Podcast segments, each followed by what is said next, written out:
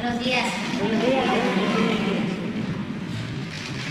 Vamos a informar este jueves primero lo de el rescate de los mineros, el avance que se tiene. Va a informarnos la licenciada Laura Velázquez de Protección Civil que desde el día de este accidente lamentable en que quedaron atrapados 10 mineros, ha estado allá. También con la participación de la Secretaría de Defensa se puso en marcha el plan DN3 y ha estado trabajando todo el gobierno, todas las dependencias han estado ayudando.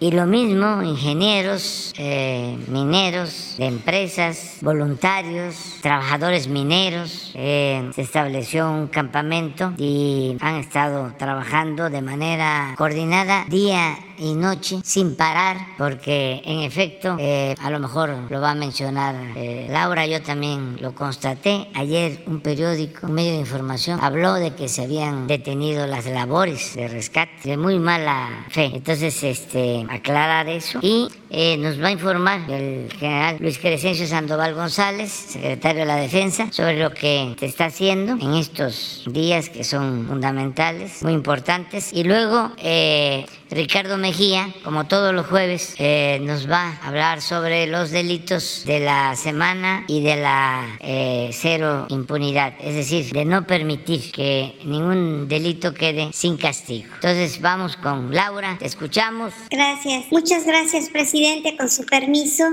Eh, como bien lo menciona usted, eh, llevamos en Pinabete, en la mina de Pinabete, en Sabinas, Coahuila, 183 eh, horas de trabajo ininterrumpido.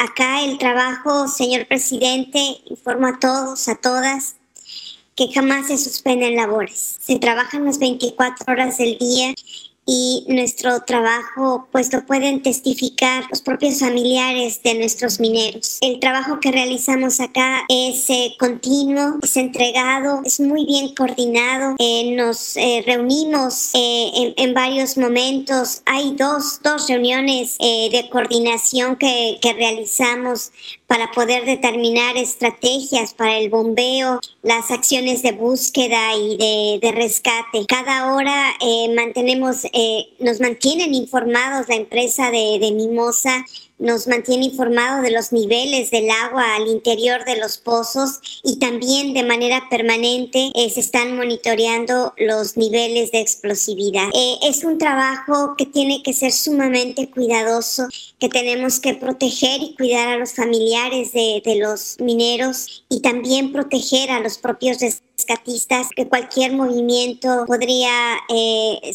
tener complicaciones. Estamos acá eh, pues eh, con todas las, las dificultades del clima, sin embargo con todo estamos entregados y muy comprometidos y no nos vamos a ir de aquí, presidente, como fueron sus instrucciones, eh, hasta que no rescatemos a, nuestros 10 mineros que están en la mina de, de jamás se han suspendido las labores y no hay ningún riesgo de colapso, como lo mencionó este medio de comunicación.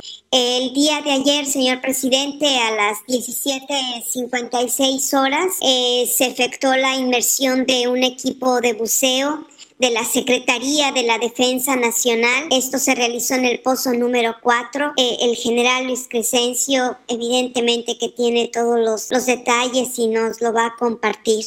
Eh, la estrategia inicial fue abatir los niveles iniciales de agua en la mina hay que recordar que cuando llegamos el miércoles 3 de, agosto, en el, primer minuto del jueves 4 de, agosto, empezamos a batir estos niveles de, de agua que se encontraban por arriba de los 30 metros. Ahora, más adelante, también el general Crescencio nos va a dar los niveles. Han bajado de una manera extraordinaria eh, por abajo de los nueve, eh, de los nueve metros. Eh, esta estrategia es la correcta porque tenemos que bajar los niveles de agua para que puedan entrar nuestros rescatistas, para que los buzos puedan entrar con la seguridad y que nos indiquen que, cuáles son eh, los eh, este, indicios, cuál es, qué es lo que encuentran allá abajo en la mina. Eh, se han utilizado la mayor potencia posible para tener esta extracción de, de agua con diferentes bombas de diferente potencia para poder asegurar la extracción. La extracción es permanente, es de 24 horas. Acabamos de recibir el reporte de la noche. Toda la noche se estuvo extrayendo el agua, como lo mencionaré en la próxima lámina. La, segunda etapa incluye la exploración de las condiciones de seguridad existentes por medio de los buzos, que ellos son los que nos van indicando cuáles son las condiciones para entrar al rescate y además la sustitución de las bombas de gran tamaño por otras eh, más adaptables. La tercera etapa es el ingreso, el ingreso de los rescatistas para llevar a cabo las acciones de búsqueda y rescate, así como la extracción de escombros y en su caso del reforzamiento de la estabilidad de la mina. Eh, en, a continuación, eh, señor presidente, los, los niveles, como menciono, son óptimos, son importantes. Nosotros esperamos que el día de hoy en el Pozo 2, que estamos llegando ya a, niveles en donde pueden entrar los rescatistas. Esto nos lo irá indicando la empresa eh, Mimosa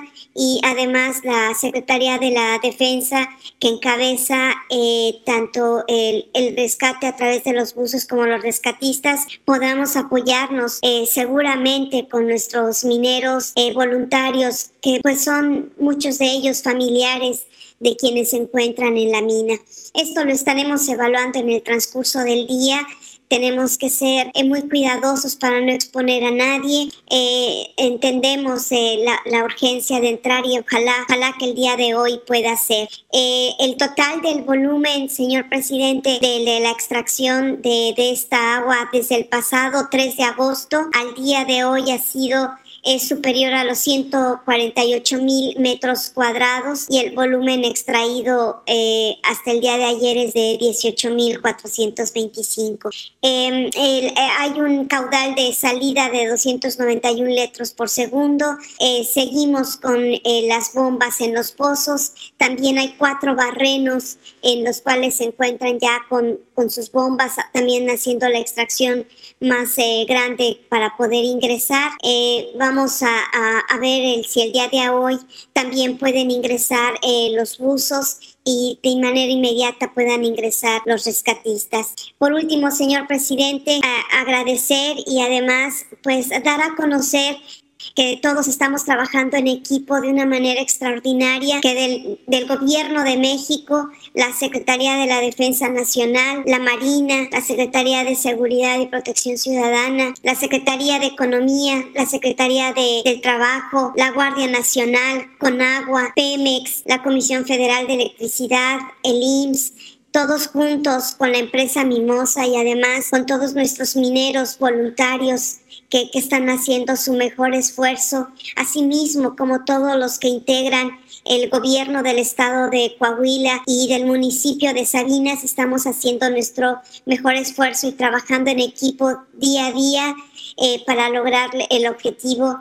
de sacar a nuestros mineros que se encuentran en la mina Pinabete y esperemos que sea el día de hoy, señor presidente. Gracias, la Con permiso, señor presidente, continuamos con el informe. Adelante, por favor. Aquí vemos eh, la gráfica de, de, los pozos, de lo que ya informaba la, la coordinadora, como aquí se ve el trabajo de, de, estos días que se ha estado desarrollando de manera permanente, como en los pozos ha ido bajando la, los niveles. Eh, ya eh, para el día de, de, hoy tenemos estos niveles, el más bajo 4.9 y luego 6.9 y 9.1 metros de, con, con, agua. En este, en este pozo fue donde el día de ayer se eh, hicieron este, algunas actividades con rescatistas y con buzos buscando, eh, a pesar de que no hemos llegado al nivel que se, que, óptimo que se requiere para que los rescatistas eh, intervengan. Eh, se, buscó la posibilidad de, si había las condiciones para poder iniciar eh, estas actividades. adelante, por favor. Aquí tenemos en esta lámina, hubo cuatro, cuatro descensos en el pozo número 3, este, en el que participó un elemento del ejército, del equipo de, rescate y uno de los mineros, de los civiles, de los voluntarios. Entre ambos hicieron estos cuatro descensos, buscaron eh, precisamente detectar las condiciones que, tenían este pozo. Eh, estaba obstruido, ellos hicieron... Eh, eh, pues abrieron el, pozo un poco para que pudieran entrar los buzos, retiraron 13 eh, polines eh, de, madera y 15 metros de manguera. con estos trabajos, estos cuatro descensos que hicieron los rescatistas, adelante por favor, participó posteriormente el equipo de buzos del ejército para también ver ya más hacia el interior las condiciones del, pozo. encontraron que, que no no, tiene, no tienen espacio para, para avanzar. Hay, tienen obstrucciones, hay madera, sigue habiendo ahí algunos polines, eh, inclusive con las luces que llevan para poder este, observar en el interior, pues no, no tienen la visibilidad que requieren para para hacer la, identificación de lo que se encuentra. Este, se va a, continuar, como ya lo citó la coordinadora, el trabajo eh, es constante, la extracción de agua, eh, este, buscando que se tengan los niveles óptimos, pero se van a seguir con estas actividades sin llegar todavía al nivel que, que se, se considera apropiado para operar. De todos modos, los, los rescatistas y los buzos van a seguir haciendo los intentos para este, eh, eh, llevar a cabo la actividad que, que, tienen destinada. Adelante, por favor. Aquí nada más unas fotografías de lo que han estado desarrollando ahí en, en el área. Adelante, por favor. Aquí es el, donde se, se preparan para los rescatistas y los buzos para poder hacer las, la, la, inmersión ahí en, en, los, en los pozos. Es todo, señor muy buenos días. Con su permiso, señor presidente, damos cuenta del informe Cero Impunidad, no hay crimen sin castigo, que es un esfuerzo coordinado del Gobierno de México, las entidades federativas, la Secretaría de la Defensa Nacional, la Marina, eh, la Secretaría de Seguridad y Protección Ciudadana, Guardia Nacional, Centro Nacional de Inteligencia, Fiscalías de los Estados, Fiscalía General de la República y las Secretarías de Seguridad Pública. Como usted ha señalado, no solamente se persigue a la delincuencia común y a la delincuencia organizada, sino también a la delincuencia de cuello blanco. Y el caso que se informa a continuación es una investigación de la Fiscalía General de Justicia de la Ciudad de México, eh, donde se ha logrado ubicar a una organización de servidores públicos acusados de realizar actos de corrupción en materia inmobiliaria en la alcaldía Benito Juárez de esta ciudad. Y para tal efecto se detuvo al exdirector jurídico de la alcaldía Benito Juárez del periodo de 2009 a 2016, Luis N., y se giró orden de aprehensión en contra de Nicias N., exdirector de Obra Pública de la alcaldía Benito Juárez entre 2006 y 2018, es decir, 12 años. La Fiscalía General de Justicia logró la detención de, de Luis N. tras cumplimentar orden de aprehensión en su contra por el delito de enriquecimiento ilícito. Presuntamente está asociado con actos de corrupción en la demolición de un inmueble catalogado por el Instituto Nacional de Bellas Artes. El domingo 31 de julio se llevó a cabo la audiencia para el cumplimiento de la orden de aprehensión y el pasado 4 de agosto se obtuvo la vinculación a proceso con la medida cautelar de prisión preventiva justificada. Se realizaron también concurrentemente 42 eh, cateos a 42 inmuebles ubicados en las alcaldías Benito Juárez, Tlalpan, Coyoacán y Miguel Hidalgo, en las que se han recabado por parte de la Fiscalía información que ha permitido fortalecer la investigación. Siguiente. El modus operandi de esta presunta organización delictiva encabezada por Luis N. Inicias N. implicaba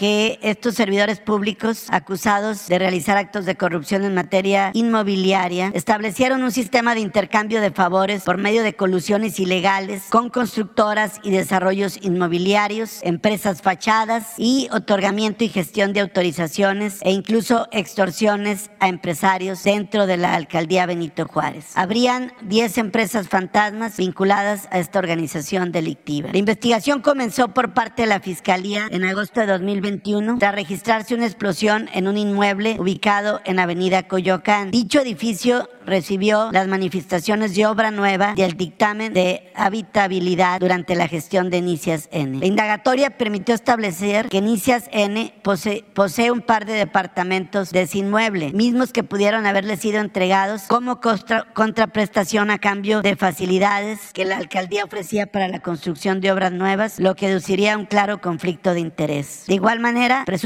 autorizó la habitabilidad de uno de los inmuebles afectados durante el sismo de 2017, particularmente el ubicado en Avenida Emiliano Zapata, tras considerar a su juicio que cumplía con todas las disposiciones legales. Sin embargo, el edificio colapsó nueve meses después de haber sido inaugurado y por este hecho fue suspendido en 2020. Siguiente. De acuerdo con las investigaciones, los presuntos Luis N. y Nicias N. otorgaban los permisos correspondientes para la construcción de bienes en la alcaldía, pero de igual manera intervenían como gestores ante Sedubi del entonces gobierno del Distrito Federal, hoy Ciudad de México. Se tiene conocimiento que ambos son copropietarios, entre otros inmuebles, de un edificio cuyo valor comercial superaría los 30 millones de pesos. Nicias N. adquirió un inmueble en 2011 a un precio muy por debajo del valor de mercado y posteriormente en 2014 se los vendió a Luis N. al 50% de la propiedad por un monto de 1.4 millones. Tanto Nicias N. como Luis N., que tenían ambos un largo periodo en el gobierno de la alcaldía Benito Juárez, posiblemente contaban con el consentimiento de sus superiores jerárquicos de la alcaldía para obtener beneficios ilícitos. Las declaraciones patrimoniales de ambos, desde luego, no coincidían con su patrimonio, lo que logró identificar empresas en las que formaban parte y después de la investigación de la Fiscalía poder imputarle ilícitos de carácter penal.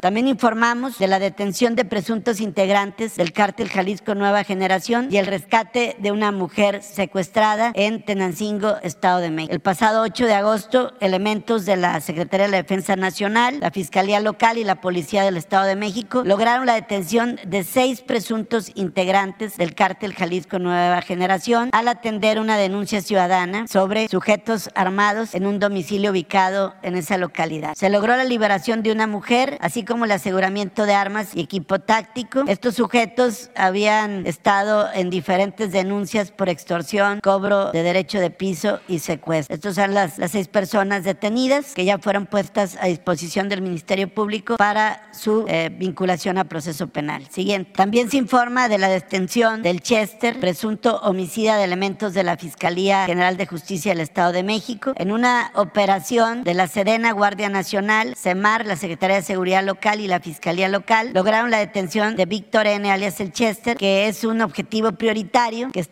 implicada, implicado en la presunta participación en el homicidio de dos elementos de la Fiscalía Estatal por hechos ocurridos el pasado 4 de noviembre de 2021 en una emboscada en el municipio de Texcatitla. Como ustedes recordarán, en esa zona donde opera el grupo criminal de la familia michoacana, recurrentemente hacen emboscadas en contra de elementos de seguridad pública. Víctor N. intentó evadir un puesto de detención, fue eh, perseguido por la autoridad correspondiente, fue sometido conforme a la ley y fue puesto a disposición de las autoridades. Fue detenido además junto con otros tres sujetos que lo acompañaban. Siguiente. Con relación a la búsqueda para ejecutar orden de aprehensión contra José N. alias El Chueco en Chihuahua, presunto autor material del homicidio de dos párrocos y un guía de turistas en el municipio de Ureque, comentar que elementos de Sedena en coordinación con la Fiscalía General de Chihuahua lograron la detención de Gilberto N. alias El Shakira en posesión de droga y armamento y el detenido es primo y hombre de confianza de José N. alias El Chueco, presunto responsable de los homicidios referidos. Además, se le detuvo con un, arma, con un arma larga y 2018 pastillas de fentanilo. Fue puesto a disposición de la autoridad correspondiente, la cual ya solicitó su vinculación a proceso penal. Con esta detención siguiente, a partir del despliegue que lleva a cabo la Secretaría de la Defensa Nacional en esta región de Chihuahua, van al momento 18 detenidos con la última detención y sigue la búsqueda y localización de José N. alias El Chueco por los estados de Chihuahua, de Sonora y también con las alertas migratorias correspondientes. Siguiente. También informamos de la detención de un presunto secuestrador prófugo en Guaymas, Sonora. Como aquí se ha dicho, no hay crimen sin castigo y finalmente, a partir de las acciones desplegadas, se puede detener a diferentes infractores de la ley, como es el caso de este sujeto que tenía 14 años prófugo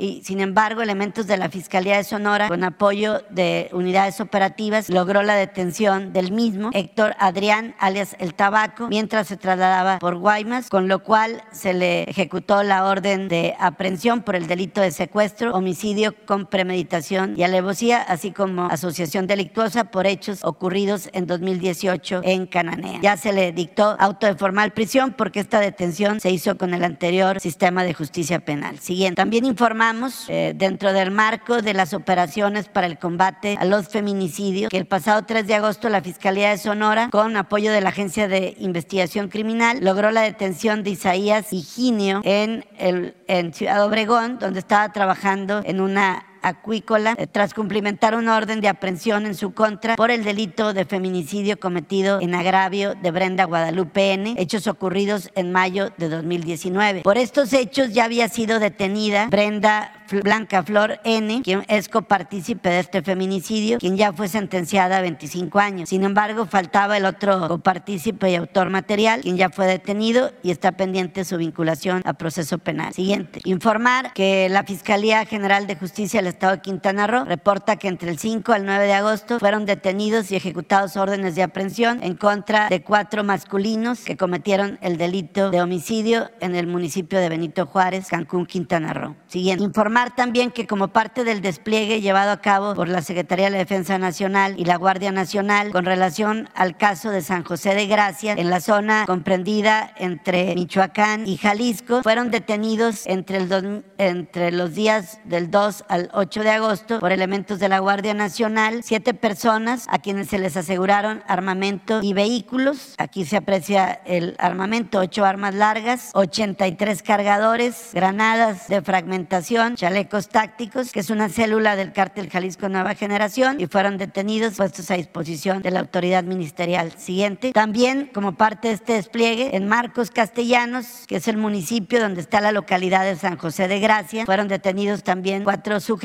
con armas largas, armas cortas y también pertenecientes a un grupo de generadores de violencia. Siguiente. Con estas detenciones, de abril al 8 de agosto, personal de Sena y Guardia Nacional han logrado la detención de 40 generadores de violencia en los municipios de Tizapán el Alto, Manzanilla de la Paz, Santa María del Oro, San José de Gracia y Mazamitla de los estados de Michoacán y Jalisco, que es esta región, y todo esto a raíz del evento de febrero de este año en San José de Gracia, donde además ya se le ejecutó orden de aprehensión a dos de los homicidas de este evento que ocurrió en un velorio en ese municipio. Siguiente. También en diferentes operativos comprendidos del 2 al 9 de agosto del presente, elementos de Sena y Guardia Nacional lograron la detención de 44 generadores de violencia, así como armas largas, armas cortas y droga en diferentes municipios. Es el caso de Tijuana, Baja California, con una persona detenida con 10 mil pastillas de fentanilo. Ameca, Jalisco, con cuatro personas detenidas con armas largas y un vehículo. Acapulco, Guerrero, con seis agresores con cuatro armas largas y vehículo. Siguiente. Siguiente, por favor. Jiquilpan, seis personas detenidas con 1.538 cartuchos, 11 armas largas. Tláhuac,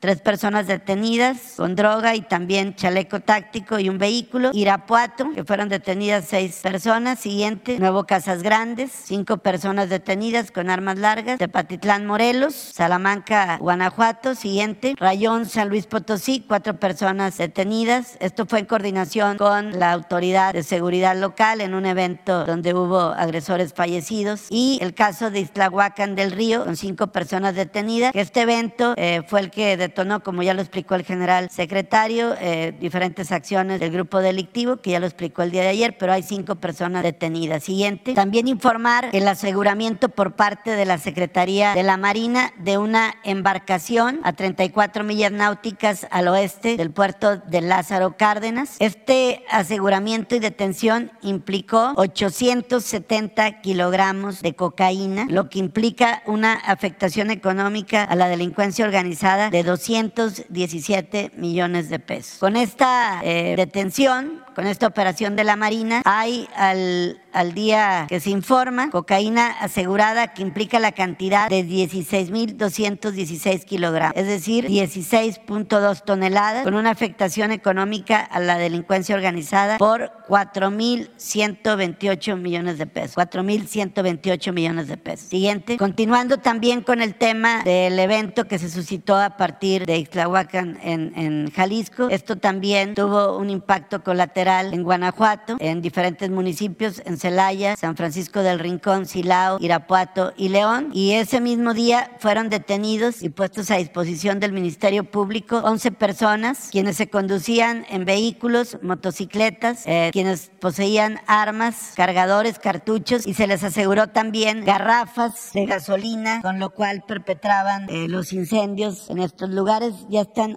11 detenidos que sumados a los 5 de Jalisco implican que por estos eventos fueron detenidos hasta el día de hoy 16 personas quienes ya están a disposición del Ministerio Público correspondiente. Siguiente. Aquí hay algunas cosas que se les aseguraron, como pueden apreciar aquí hay en un envase gasolina con lo cual perpetraban ahí los, incendios, se les detuvo armas, celulares, motocicletas y chalecos eh, también donde aparecen las siglas del cártel Jalisco Nueva Generación. Siguiente. Eh, en el caso de las vinculaciones relevantes. Como aquí se ha dicho, el combate a la impunidad, cero impunidad no implica nada más las detenciones, sino la continuidad de los procedimientos penales. Y aquí, como se informó la semana pasada, al feminicida serial Grieg N., quien ya está vinculado a proceso en Veracruz, se le eh, ejecutó otra orden de aprehensión por otro feminicidio del estado de Tlaxcala. Prevalecen todavía varias carpetas de diferentes estados donde este sujeto cometía el delito de feminicidio. También en el caso del multi homicidio familiar en Boca del Río en contra de una familia de ganaderos. Ya fue vinculada a proceso penal Senia N, presunta responsable del delito de homicidio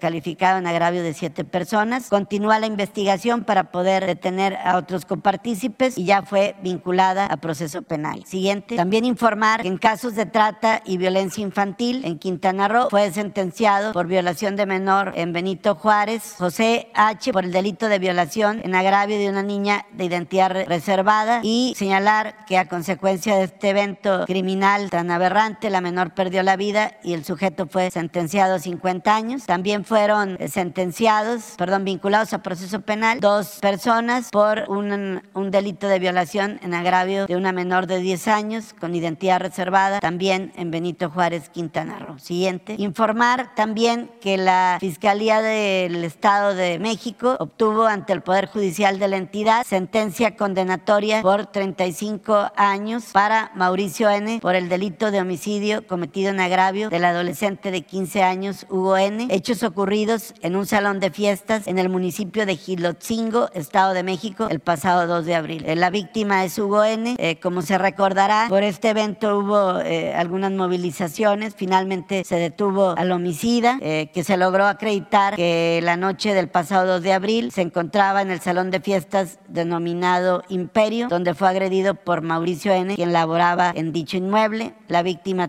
falleció en el traslado al hospital. Eh, finalmente fue sentenciado ya a 35 años de prisión. Siguiente, también informar que se obtuvo una sentencia relevante también en el Estado de México por sentencias que van de los 75 y los 65 años de prisión para 13 personas que son parte de un grupo criminal que secuestró a una mujer en hechos ocurridos en el 2014 en el municipio de Toluca. Como aquí se dice, no hay crimen sin castigo y ya se le sentenció por este delito. Siguiente. También en el caso de la Ciudad de México, la Fiscalía de la Ciudad obtuvo ante el Tribunal Superior de Justicia de la Ciudad de México diferentes condenas por feminicidio, 56 años, en agravio de Cruz N, que es ya culpable de este delito, Carlos N, por doble homicidio, 40 años, por secuestro express, Daniel N, 27 años, y también por secuestro express, Iván N, 50 años de prisión. Siguiente. En el caso de los feminicidios del periodo que se informa, hay 24 personas detenidas y hay 6 sentenciados. En el Estado de México, 3. Ciudad de México, aquí hay otros 5. Baja California Sur, 3, entre ellos un sentenciado. Siguiente. Guanajuato, un sentenciado y otro detenido. En Michoacán, 5 detenidos y un sentenciado. En Oaxaca, un detenido. En Chihuahua, un sentenciado. En Sonora, los dos casos que ya referimos. En Veracruz, un sentenciado y en Jalisco, un detenido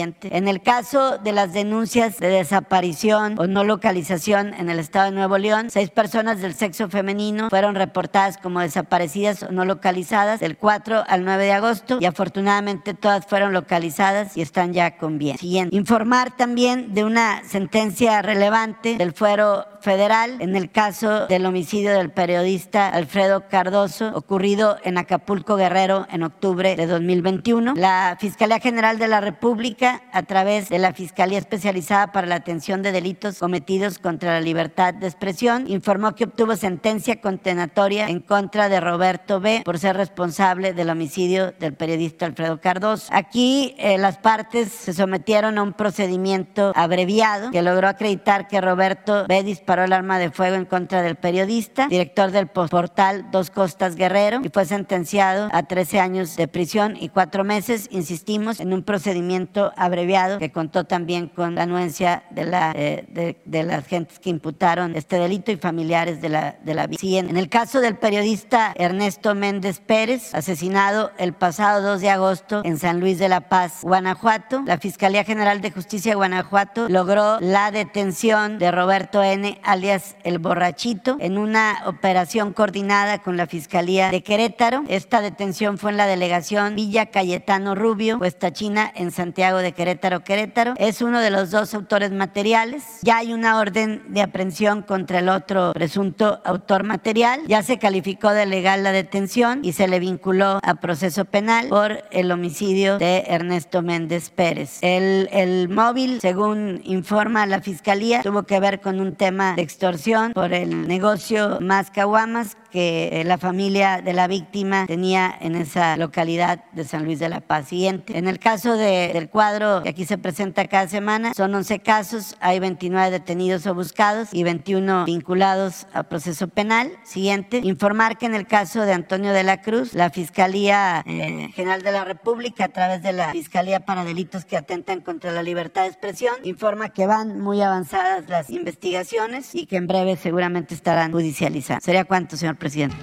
Vamos atrás porque no quedó pendiente nada. A ver, las dos compañeras que están aquí, el compañero, el compañero cuatro, cinco y seis. Vamos a ver. Buenos días, presidente. Jocelyn Gutiérrez, corresponsal de la lista News. Antes de iniciar mis preguntas, quisiera agradecerle su atención puntual a la denuncia que hice hace unas semanas sobre la migrante guatemalteca Juana Santis. Eh, dicho esto, eh, comentarle que el día donde que detuvieron al narcotraficante Rafael Caro Quintero, se desplomó un helicóptero Black Hawk, donde a bordo iban 14 elementos de la Secretaría de Marina, quienes lamentablemente fallecieron. Eh, he de destacar, presidente, que esta aeronave se le considera como una de las más flexibles y seguras del mundo.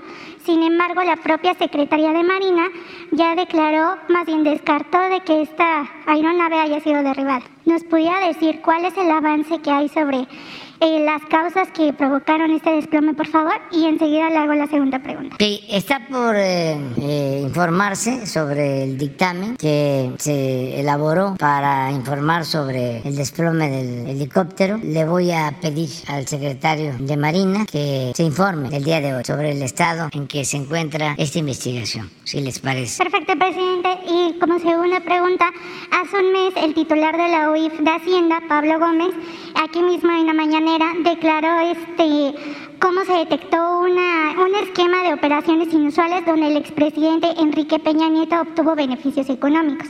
De hecho, en esa conferencia el titular declaró, nadie considerado como una persona expuesta políticamente en el mundo es capaz de estar permanentemente informado de sus actividades financieras. Dicho esto, presidente, mi pregunta es si también han detectado algunas otras operaciones inusuales en el caso de exmandatarios, hablando específicamente del expresidente Carlos Salinas de Gortari. Pues ese es el, el informe que presentó eh, Pablo Gómez. Eh, posteriormente, la Fiscalía dio a conocer cuáles son las carpetas de investigación que se tienen en general y eh, nosotros aclaramos que son procesos a cargo de la Fiscalía General y que no podemos eh, hacer juicios sumarios, hay que esperar eh, que se lleven a cabo las investigaciones y no adelantarnos esperar eh, para que si se requieren se presenten las pruebas y la fiscalía resuelva en definitiva. Pero es un proceso, no este, se puede eh, llevar a cabo de la noche a la mañana. Estoy seguro de que la fiscalía lo está atendiendo bien y que en su momento nos van a informar sobre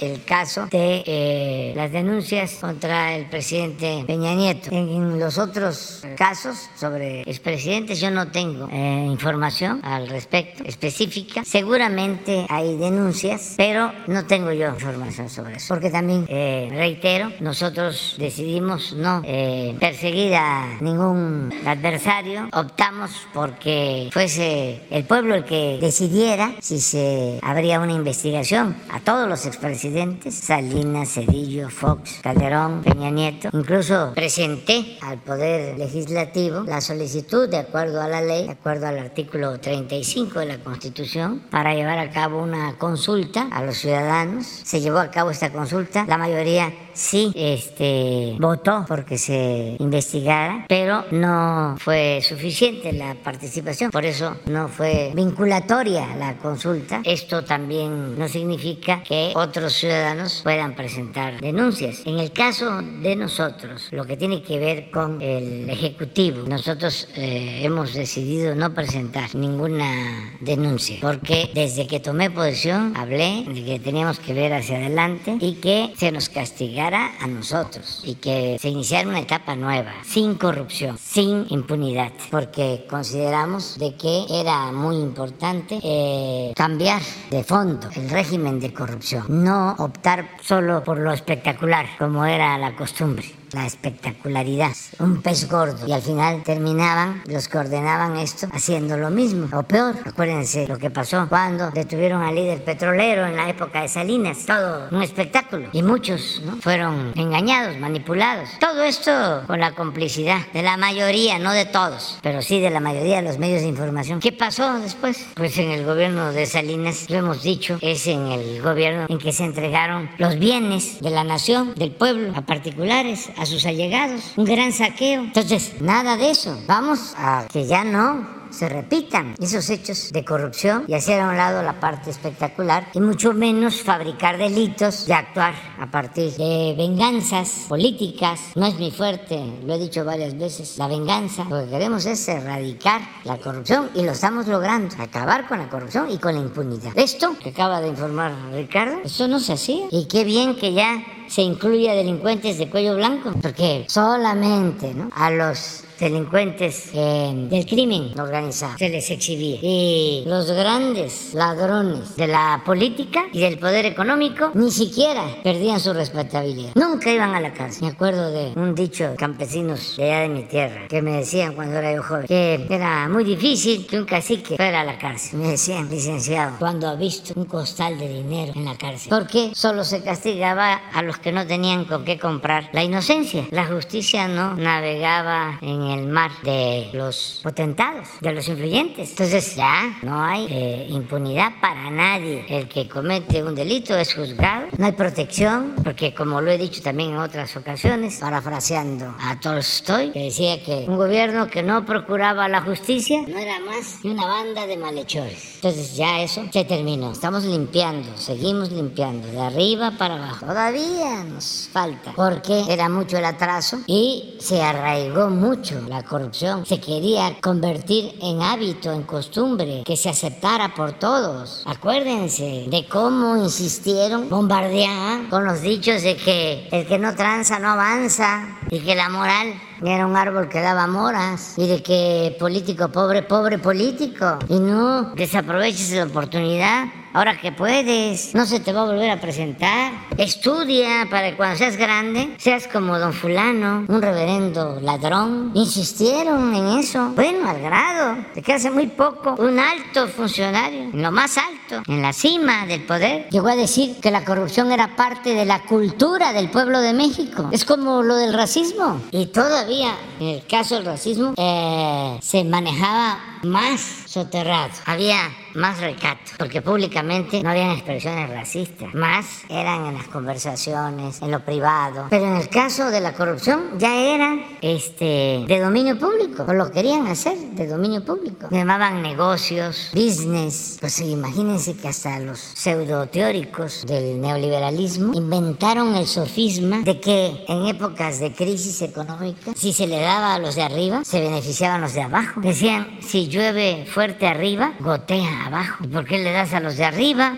para que gotea a los de abajo? Pues dale a los de abajo a ver si gotea hacia arriba. Pero todo eso lo fueron eh, construyendo para tratar de legitimar el saqueo, el robo, la corrupción. ¿Quién nos salvó? Las culturas de nuestro pueblo, las costumbres, las tradiciones, la honestidad de nuestro pueblo. No pudieron con eso. Sí creció bastante la mancha negra y permeó la ambición al dinero, pero no pudo eclipsarlo todo, la mancha negra, ni pudo destruir eh, todo nuestro eh, cuerpo, todo nuestro organismo, toda nuestra sociedad por los valores. Yo siempre he sostenido que la mayor riqueza del pueblo de México es la honestidad de su pueblo. Entonces estamos iniciando una etapa nueva. Si eh, hay asuntos que se deban de investigar, la Fiscalía, con toda libertad. No protegemos a nadie, no establecemos relaciones de complicidad con nadie. Por eso estamos enfrentando los embates de los potentados, los que se sentían dueños de México, los conservadores, que son muy corruptos, muy hipócritas y muy corruptos. Serán baños de pureza, dicen los bien nacidos, los hombres de bien, nosotros los que estamos más informados, que tenemos más conocimiento, más roce social, que hemos viajado por el mundo, pues resulta que eso no es garantía de nada.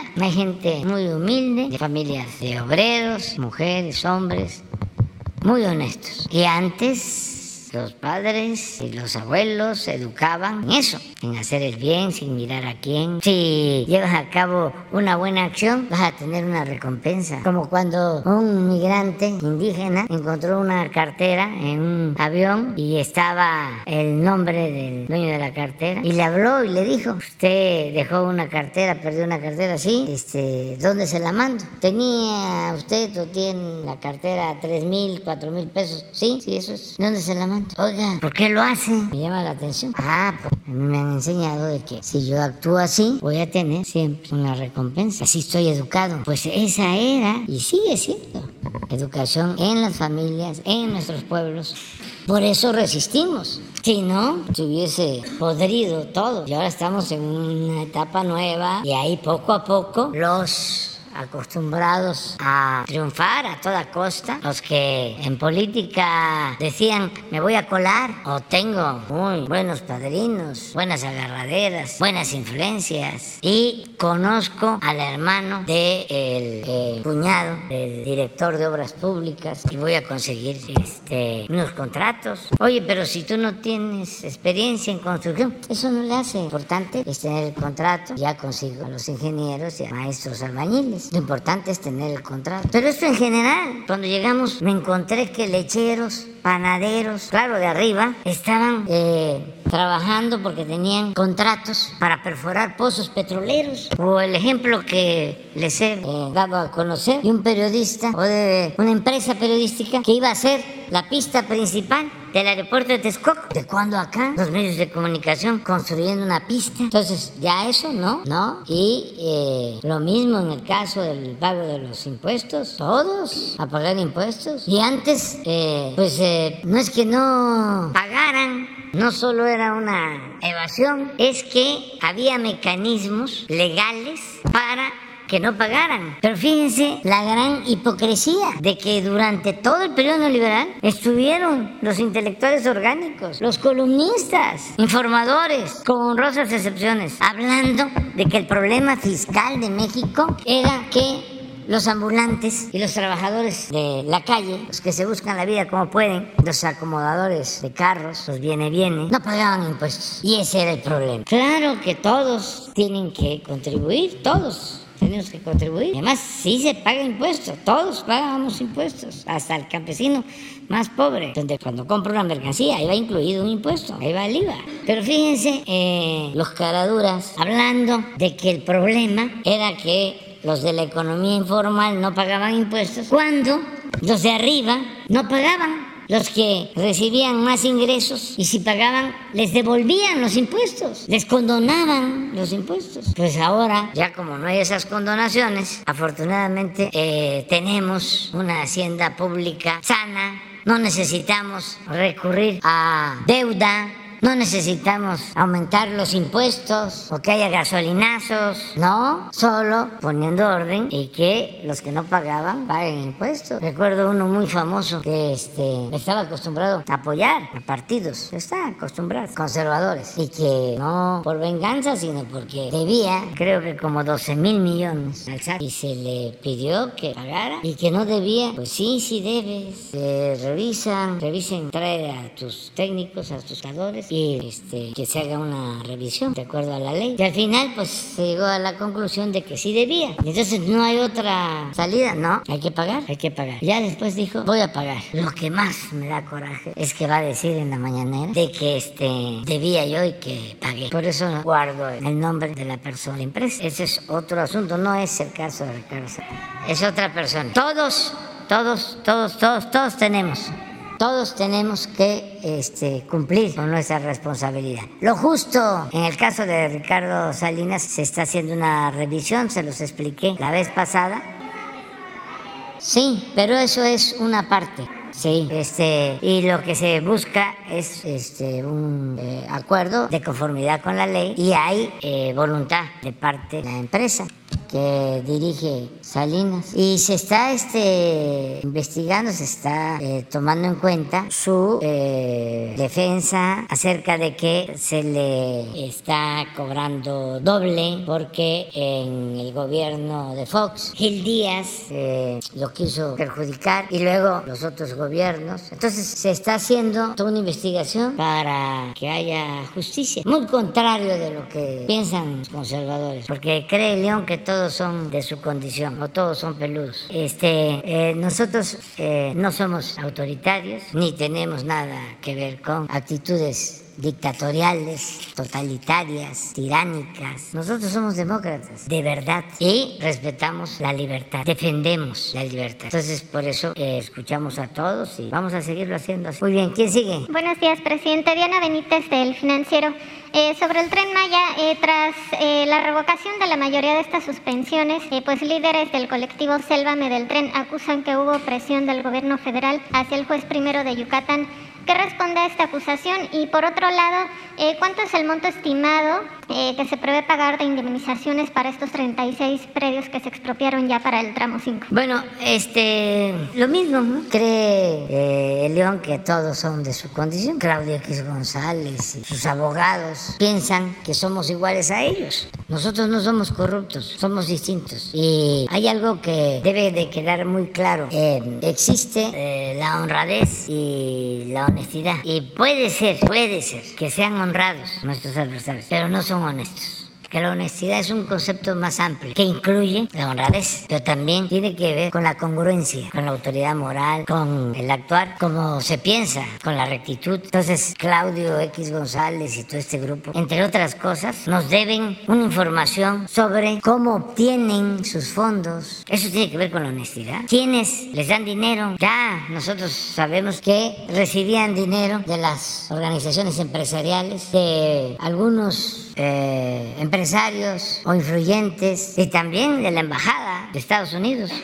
Pero ellos deberían decir, así nos financiamos y con este dinero pagamos abogados para eh, promover los amparos en contra de las obras que está haciendo el gobierno. Con este dinero financiamos a supuestas organizaciones de la sociedad civil o asociaciones no gubernamentales. ¿Por qué no informan? Nosotros no ejercemos presión contra nadie. Y lo que hicimos en el caso del tren Maya fue presentar toda la información que nos solicitaron y además eh, hacer uso de la facultad que tenemos para declarar una obra de interés público, de interés nacional, de seguridad nacional y eso fue lo que hicimos. Y eh, mientras se resolvía lo de los amparos, eh, hubo este decreto que nos permitió avanzar y qué bien que ahora ya el juez está desechando todos esos amparos. Lo mismo que sucedió con el aeropuerto Felipe Ángeles. ¿Cuántos amparos interpusieron? No sé en general si usted se acuerda de eso como unos 20 más, como 150. Y este eh, era abusar de este mecanismo de protección para eh, detener la obra, para eh, que perdiéramos tiempo, para que no cumpliéramos, para hacernos quedar mal. Y no pudieron porque pues como trabajamos día y noche, puede ser que nos detengan, como pasó en el tramo este del tren Maya, dos, tres meses, pero ya estamos y vamos a recuperar el terreno, digo el, tiempo, porque estamos este, con más eh, equipos y intensificando nuestra acción, nuestro trabajo para recuperar lo, perdido. Entonces, quién sabe con qué van a salir ahora, pero pues no van a poder detenernos. Y es este también eh, legal el que se utilice el amparo y que haya oposición, es normal. Y además entiendo que estén molestos, y hasta les ofrezco disculpa por las molestias que ocasiona el desterrar la corrupción de México. Les ofrezco disculpas. Presidente, ¿y el monto que se pagará por esta expropiación de 36 predios, de cuánto es y cuándo se...? Eso se hace eh, a partir de avalúos. No podemos pagar nada si no hay un avalúo. Eh, se tiene que cumplir con ese procedimiento. Y eh, esos pagos se están haciendo y hay convenios con los propietarios ¿A eso te refieres? Sí, eh, ya, ya se tendría el estimado de, estos avalúos, exacto. Sí, entonces conforme vayan saliendo los avalúos, se va pagando. Eh, eh, actuó también la gente de la zona y les agradezco mucho. No solo los campesinos, ejidatarios, también otros medianos y grandes que lo que hicieron fue darnos anuencias. antes de que se hiciera el avalúo y que se les pagara, se llegó a acuerdos con ellos y se demostró nos entregaron sus escrituras, eh, sus constancias de que eran dueños de los predios y firmaron anuencias para que se usara su terreno. Se portaron muy bien, aprovecho para agradecerles. Y se quedó de que eh, se iban a hacer los trabajos de medición y avalúo y se les iba a pagar de acuerdo con el avalúo. Y en todos los casos se aceptó lo que eh, arrojó el avalúo. De veras, extraordinario. Ojalá y estos opositores conservadores tomaran en cuenta eso y eh, recogieran los sentimientos del pueblo. Eso les ayudaría mucho. Pero son muy elitistas y no quieren salir de la esfera de confort o de eh, su ambiente político, ideológico, porque si salieran de esa esfera elitista, entenderían, porque a veces Dice, es inexplicable. ¿Cómo es posible que este hombre, autoritario, dictador, eh, socialista, populista, tenga el apoyo de la gente? Ni modo que lo atribuyan a que tenga el apoyo de los medios de información porque ellos saben perfectamente que no es así. Ellos controlan los medios de información, la mayoría, y se han metido hasta en las redes sociales y tienen expertos y compran bots, manejan robots y compran lealtades y compran conciencia y no les funciona porque no aceptan de que el pueblo es sabio y tiene un instinto certero, la gente, pero para ellos el pueblo no existe, no le tienen respeto al pueblo y desde luego no quieren al pueblo. Entonces por eso no avanzan y no hacen caso. les doy consejos que no causan este, honorarios y siguen con lo mismo. Y si se requiere una oposición fuerte, inteligente, con autoridad moral, visionaria. ¿Por qué no presentan su proyecto alternativo? Dice, está mal lo que están haciendo. Lo que deberían de hacer es esto.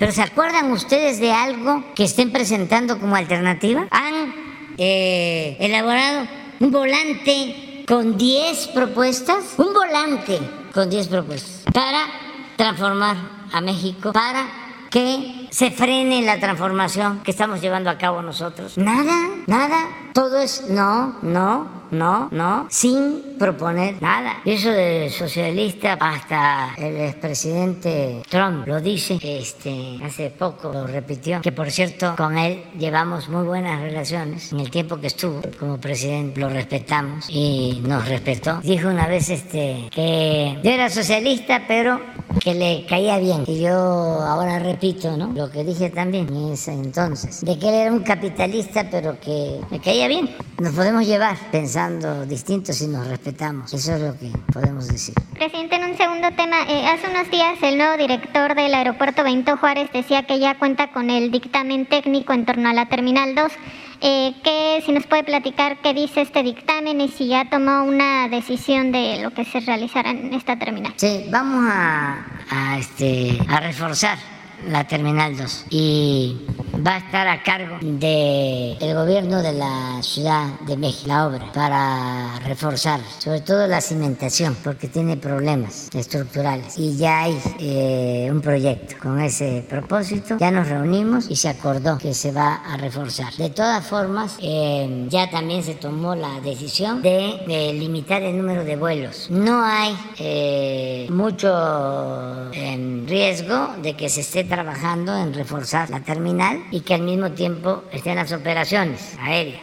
Se van a limitar los vuelos porque está saturado el aeropuerto. ¿De cuánto sería esta limitación, esta reducción? Están haciendo el análisis este, técnico, profesional, para decir ya no se puede, porque no solo eh, son más vuelos de los que pueden operarse en el aeropuerto, sino también más pasaje. Y ahora alguien hacía la observación de que los aviones son más grandes que los de antes y esto significa más gente. Entonces es el número de vuelos y eh, el incremento de pasajeros. Son muchas, muchas ya las operaciones en el aeropuerto. Y tenemos el aeropuerto de eh, Santa Lucía, Felipe Ángeles. Entonces se va a, a, ordenar lo del uso del aeropuerto. Presidente, pero el dictamen que dice, o sea, que con esta reestructuración quedaría bien o si en un futuro se necesitaría una reconstrucción que como usted había hecho no se comprometería por el tiempo, no le alcanza. Hay dos, eh, habían dos opciones. Una, apuntalarla para que se hiciera después este, una reparación de fondo y otra, eh, intervención para mediano y largo plazo. Y optamos por la segunda. Lo vamos a hacer porque está de por medio la seguridad de la gente. ¿Y a partir de eh, cuándo? Nada más que conste que cuando hicieron esa terminal hablaron de que era este para 50 años. No aguantó porque no le hicieron bien, pero no nos vamos a, a poner a ver eso. ¿no? Tenemos que garantizar la seguridad de la gente. ¿Cuándo inicia el reforzamiento? Ese mismo año. Ha, ha, intervenido el Instituto de Ingeniería de la UNAM eh, y especialistas en estructuras y ellos son los que eh, han recomendado el que se intervenga. Eh, es un promedio de 600 millones de pesos. Sí, va a aportar la Federación.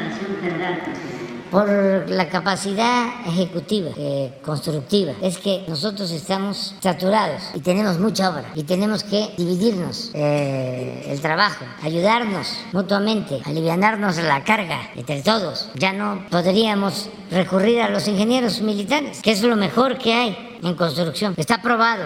Eficiencia, calidad, trabajo, tiempo, determinación de las obras, honestidad, ahorros. Sí, pero pues tienen, nos faltan 250 eh, instalaciones militares para la Guardia. Nos faltan Llevamos como 1.600 sucursales del Banco del Bienestar, nos faltan como 1.000.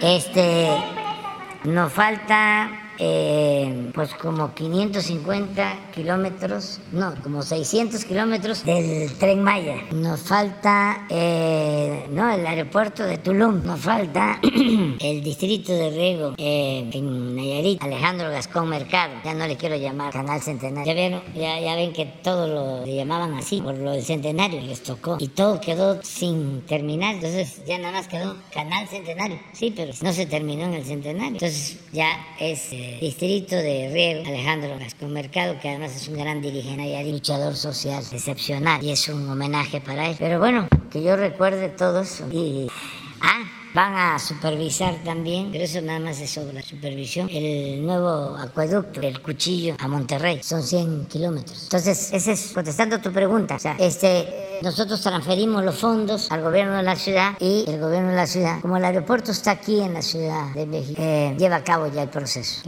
¿Mande? Este año. Es que tenemos que avanzar. Ya se está viendo. Este, yo espero que antes de que finalice el año ya eh, se haya eh, terminado el proceso de licitación y que ya se empiece a construir es reforzar, básicamente. ¿Quién sigue? Ah. Gracias, presidente. Buenos días. Judith Sánchez Reyes, corresponsal de imagen del Golfo de Veracruz. Presidente, en las últimas fechas se ha registrado el incremento en el precio de la tortilla, por ejemplo, en estados como Durango y Veracruz, llegando incluso a precios como 30 pesos por kilogramo. El Consejo Nacional de la Tortilla explicó que esto se debe pues, al incremento de algunas materias primas. Por su parte, los dueños de algunas tortillerías eh, comentan que también esto se ha debido al aumento en lo que tiene que ver pues, con el precio del maíz y el gas. Preguntar si tienen eh, previsto algún programa de subsidio a este alimento pues, de primera necesidad en nuestro, en nuestro país, pues aunque la tortilla de maíz está contemplada dentro de lo que es la canasta básica, solamente se da, digamos, en la venta en tiendas de autoservicio, no, no en las tortillerías pues, populares o de, las colonias. En ese sentido, preguntarle si ah, será considerado este alimento en estos 24 productos eh, básicos. Y em, hay también algunos análisis o analistas económicos que dicen que este, esta situación del, del, aumento del precio en la tortilla podría generalizarse a nivel nacional, sobre todo eh, a finales de este año. No sé qué información tenga o qué percepción tengan ustedes a nivel del gobierno federal. Bueno, este, en primer lugar, informar que eh, somos autosuficientes en maíz blanco. Y ayer eh, también recibí el informe de que ya logramos la autosuficiencia en frijol, que esto es importante, son alimentos básicos. se está eh, mejorando el precio a los productores. Hay un precio de garantía para el maíz que se ha incrementado para que no nos falte. No hemos querido eh, promover importación de maíz amarillo eh, porque queremos que se siga consumiendo maíz blanco. El maíz amarillo lo importan los productores pecuarios para forraje, básicamente. no nos oponemos a eso, pero el gobierno no promueve eh, el que se produzca maíz amarillo, mejor dicho, que se importe maíz amarillo. Estamos apoyando a productores de maíz como nunca, eh, se va avanzando en la entrega de fertilizantes. Hay que tomar en cuenta que eh, es un porcentaje la tortilla que se vende en las tortillerías, es un porcentaje de lo que se consume de tortilla a nivel nacional. Ojalá y nos los pueda explicar el lunes Ricardo Sheffield. Sí.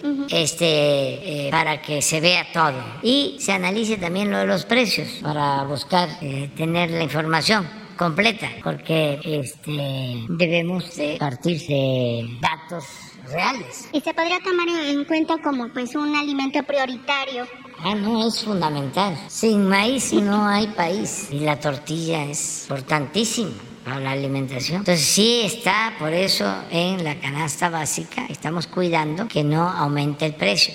Lo que no queremos es eh, repartir subsidios a diestra y siniestra y que ese subsidio no le llegue al consumidor, sino se quede en manos de intermediarios. Tenemos que eh, ser cuidadosos en eso, pero vamos a seguir procurando que no aumente el precio de las tortillas. Además, eh, yo mido el incremento al salario a partir del precio de la tortilla. Si quieren, hacemos el repaso. Es interesante. Hace 30 años, un salario mínimo alcanzaba para comprar 50 kilos de tortilla hace 30 años. Y con la política neoliberal, como se cayó el salario, yo no sé cómo hay gente que sigue apoyando eso. ¿Saben cuánto perdió el salario durante el periodo neoliberal? 75% de su poder de compra y siguen este, apostando a la misma política neoliberal. ¿Quiénes son? Pues a los que les fue bien, porque sacaron beneficios del saqueo, pero al pueblo le fue muy mal. Entonces, cuando llegamos nosotros, ya un salario mínimo alcanzaba para comprar 5 kilos y llegamos, se aumentó el salario 70% en términos reales y sin embargo por la inflación apenas llegamos a 9 kilos y ahora debemos de estar como en siete, pero no estamos igual. A ver, ¿por qué no ponemos el último reporte de... Primero, seguirles recordando a los conservadores de lo que hicieron aunque se enojen, eh, todo el salario, porque esto ayuda mucho, porque ni modo que lo van a ver en, en la reforma. 88, 89, aquí entró Salinas, empezó a caer, miren, porque se llevó, aquí llegamos nosotros. Lo agarramos en 108 y está en 172. Vean la gráfica. Bueno, ahora, a ver si Carlos no nos manda el, el de los 172 para cuántos kilos de tortilla. A mayo. Aquí alcanzaba para 3 kilos, 100 gramos. Así es, ¿verdad? De frijol. Sí, ¿verdad? Sí, bueno, pero es 3.1, pasó a 4.6. El frijol, ¿no? Ahora, esto debe estar, porque esto es en mayo. Esto debe estar más bajo, pero ya vamos a presentar la nueva. Este es huevo, 3.2 a 4.3, salario mínimo. Y esta era la tortilla, 6.5 kilos a 9.1. Aquí va a bajar. Entonces, por eso, porque esto es lo que mide este, realmente el bienestar. Presidente, entonces el mantener el precio de la tortilla le correspondería a la Profeco, el, el evitar justamente No, esos son, abusos o cómo son se haría. factores, son varios factores. Que se- se van a analizar. Es lo que estamos haciendo, que no aumente el precio de los combustibles. Eso ayuda mucho. Que no le aumente a los tortilleros el precio del maíz o de la harina de maíz. Se tiene acuerdos con los que distribuyen. Sí, forman parte del grupo de productores, distribuidores, comercializadores de los 24 productos básicos. Y nos reunimos con ellos para que ayuden y que en los básicos no haya aumentos. Y se ha controlado, pero de todas formas eh, tenemos que seguir insistiendo. Luego, que haya producción, que eso es lo básico, que haya bastante, suficiente producción. A mí me da gusto, por ejemplo, de que eh, cuando llegamos se repartía el fertilizante gratuito en la montaña de Guerrero y en el estado de Guerrero en general, pero no eh, bien y había corrupción, incluso eh, se acaparaba fertilizante. Y empezamos nosotros a entregar y mucho más a todos. Y me da mucho gusto que el año pasado, por ejemplo, en la montaña, donde eh, se siembra maíz de autoconsumo, ya hubo maíz excedente. O sea, no solo eh,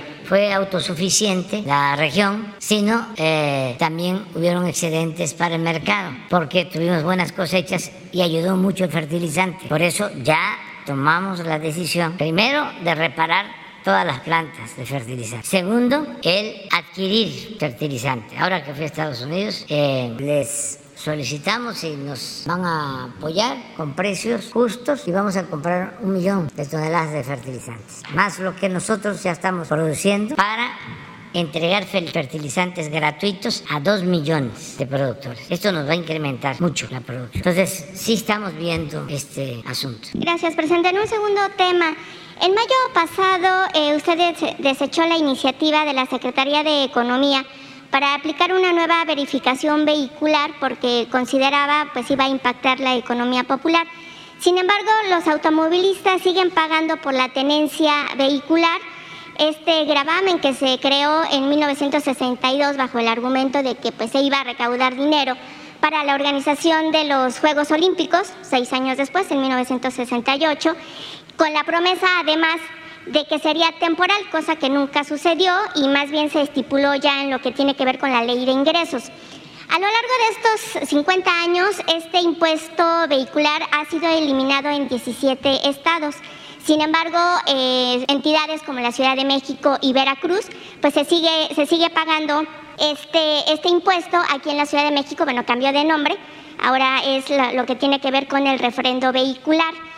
Eh, el argumento en algunos estados es que este dinero pues sirve para, eh, para lo que es, eh, digamos, recaudar y tener dinero disponible para ciertas obras. Sin embargo, esto creo que los, los automovilistas no lo, no lo visualizan en lo que tiene realmente que ver pues con lo que tiene, con el cuidado de las calles y demás. Preguntarle, presidente, si el gobierno federal pues está analizando el eliminar o anular este pago? Es un impuesto local, este, entonces depende mucho de los estados. Ellos tienen que decidir. Si hay, como tú dices, 17 entidades federativas donde ya no se cobra, pues este, faltan 15. Ellos tienen que tomar las decisiones, todo de acuerdo a sus finanzas, porque ya se ha hablado y se sabe de que muchos gobiernos estatales quedaron endeudados por completo, gobiernos municipales. Nosotros ayudamos más allá de nuestras eh, obligaciones fiscales a los estados. Les adelantamos eh, participaciones, nunca se les ha dejado de entregar lo que por derecho les corresponde. Puntualmente, desde que estoy en el gobierno, se les entrega. Y cuando vemos que hay una situación de emergencia, por ejemplo, eh, cuando no les pagan a los trabajadores, a los maestros, entonces ahí intervenimos y ayudamos. Pero ¿cómo se podría dar la transparencia para saber realmente Pues, cómo se canalizan eh, estos en recursos? el caso de? Veracruz y en el caso de la Ciudad de México, la confianza eh, está en que son gobiernos honestos. Si fuese Veracruz como antes, yo le diría, pues está complicado el asunto. Pero eh, tienen un gobernador honesto, Cuitláhuac, en mi estado, porque mi padre era veracruzano. Tuvieron la mala suerte de padecer de gobernadores mediocres y ladrones durante mucho tiempo.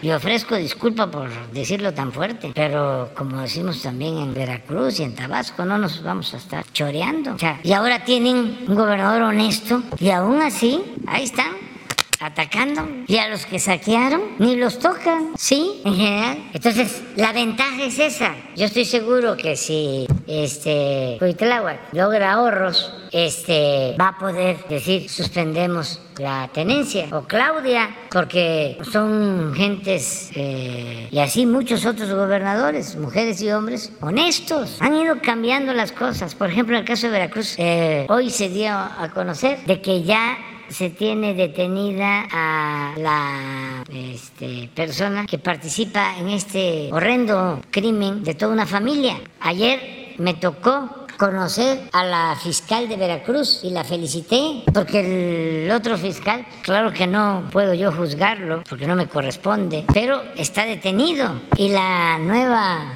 fiscal, una mujer, este, que está dando resultados porque si vemos cómo está la incidencia delictiva en Veracruz, ha bajado mucho en homicidios, en secuestros y eh, tuvo que ver el cambio en la fiscalía. Por eso insisto mucho en que los gobernadores, mujeres y hombres, cuiden quién va de fiscal, porque si no, no se avanza. ¿Quién va de fiscal? ¿Quién va de secretario de Seguridad Pública? Eso es muy importante, que sea gente íntegra, que no se venda, que no los copten, que no los compren, que no sean empleados de la delincuencia.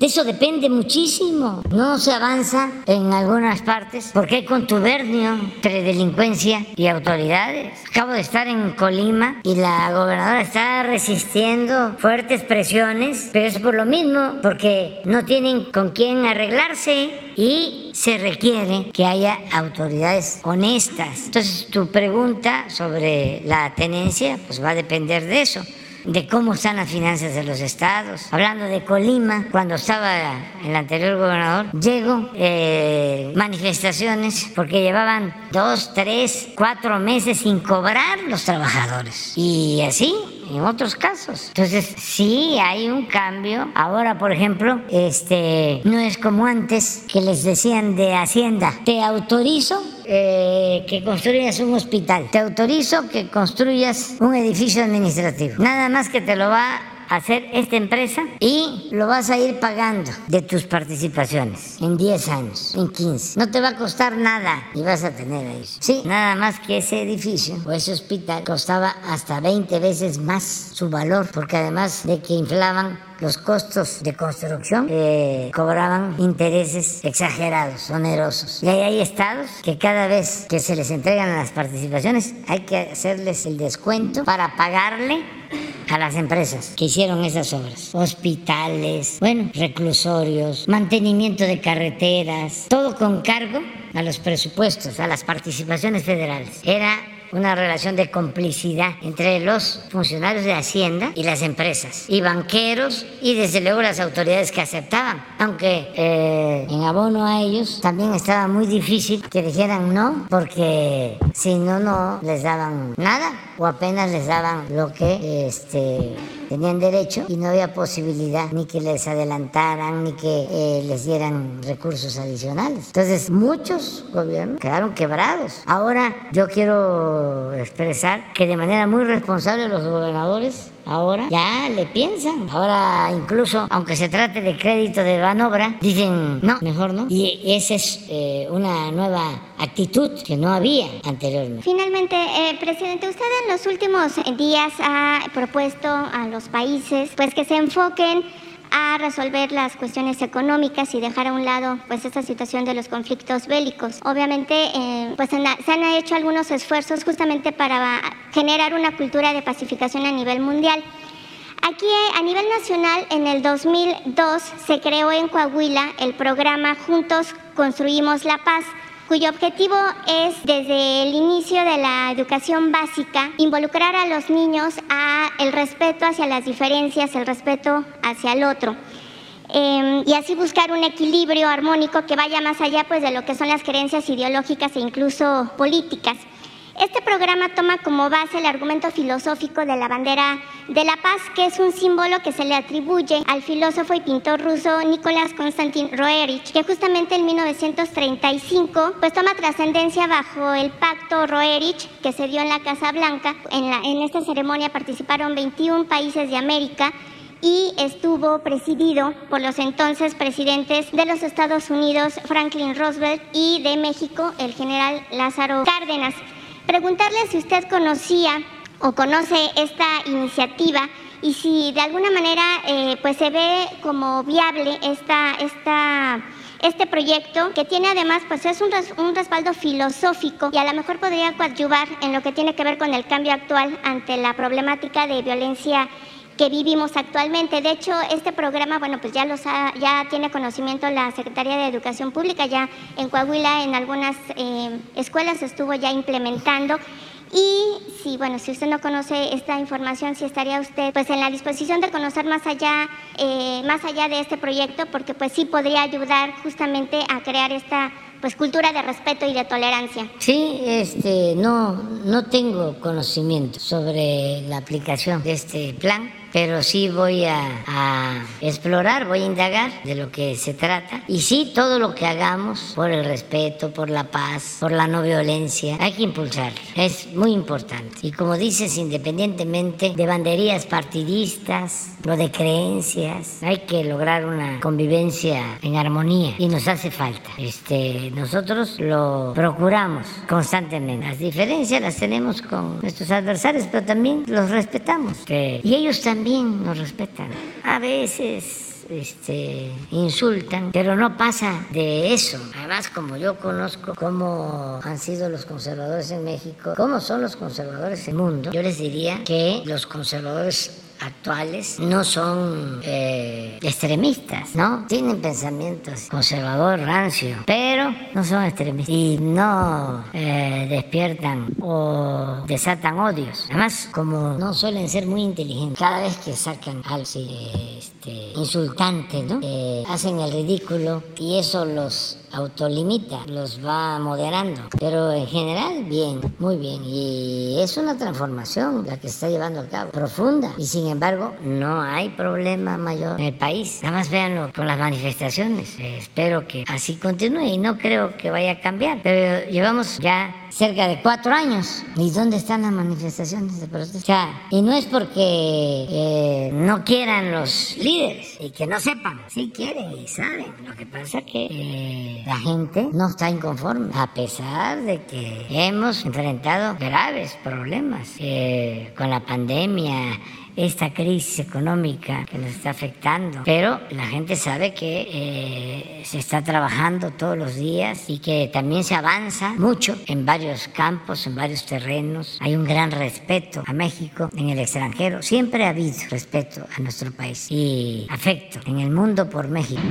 Pero ahora mucho más mucho más. Este, México tiene un sitio especial en el concierto de las naciones. Entonces, todo eso se ayuda y tus propuestas las voy a revisar. Sí, nada más finalmente, presidente, ¿tiene contemplado acudir a la mina ya en Sabinas, Coahuila en, los en las próximas horas o en los próximos días? Voy a seguir pendiente, lo estoy desde eh, los primeros momentos y voy a seguir estando pendiente. Vamos a ver cómo se presentan las cosas. Yo lo que deseo, repito con, todo mi, con toda mi alma, es que rescatemos a los mineros, a los 10. Bueno, ya me voy. Una precisión, presidente. Presidente, una precisión. Nueve. Sí, nada más rápido, rápido. Para el subsecretario Verdeja solamente la precisión de cuántos detenidos en total fueron, porque nos dijo que fueron seis en Jalisco y después once, eh, cinco en Jalisco. Entonces, en 16, ah, sí, todos estaban relacionados con el cártel de Jalisco y sí hubo abatidos. ¿Nos puede confirmar eso? Cinco en Jalisco y once en Guanajuato, más vinculados a los incendios.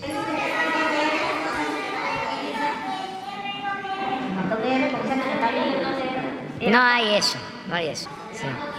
Este, pero sí se supone de que son personajes influyentes, porque por eso se despertó esa reacción tan fuerte.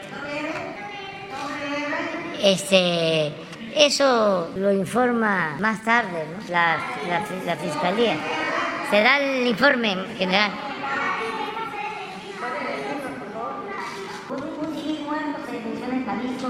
Sí, eh, se parece que sí hubo un civil que perdió la vida. No un civil, eh, un miembro de, de, la, de este grupo. Sí.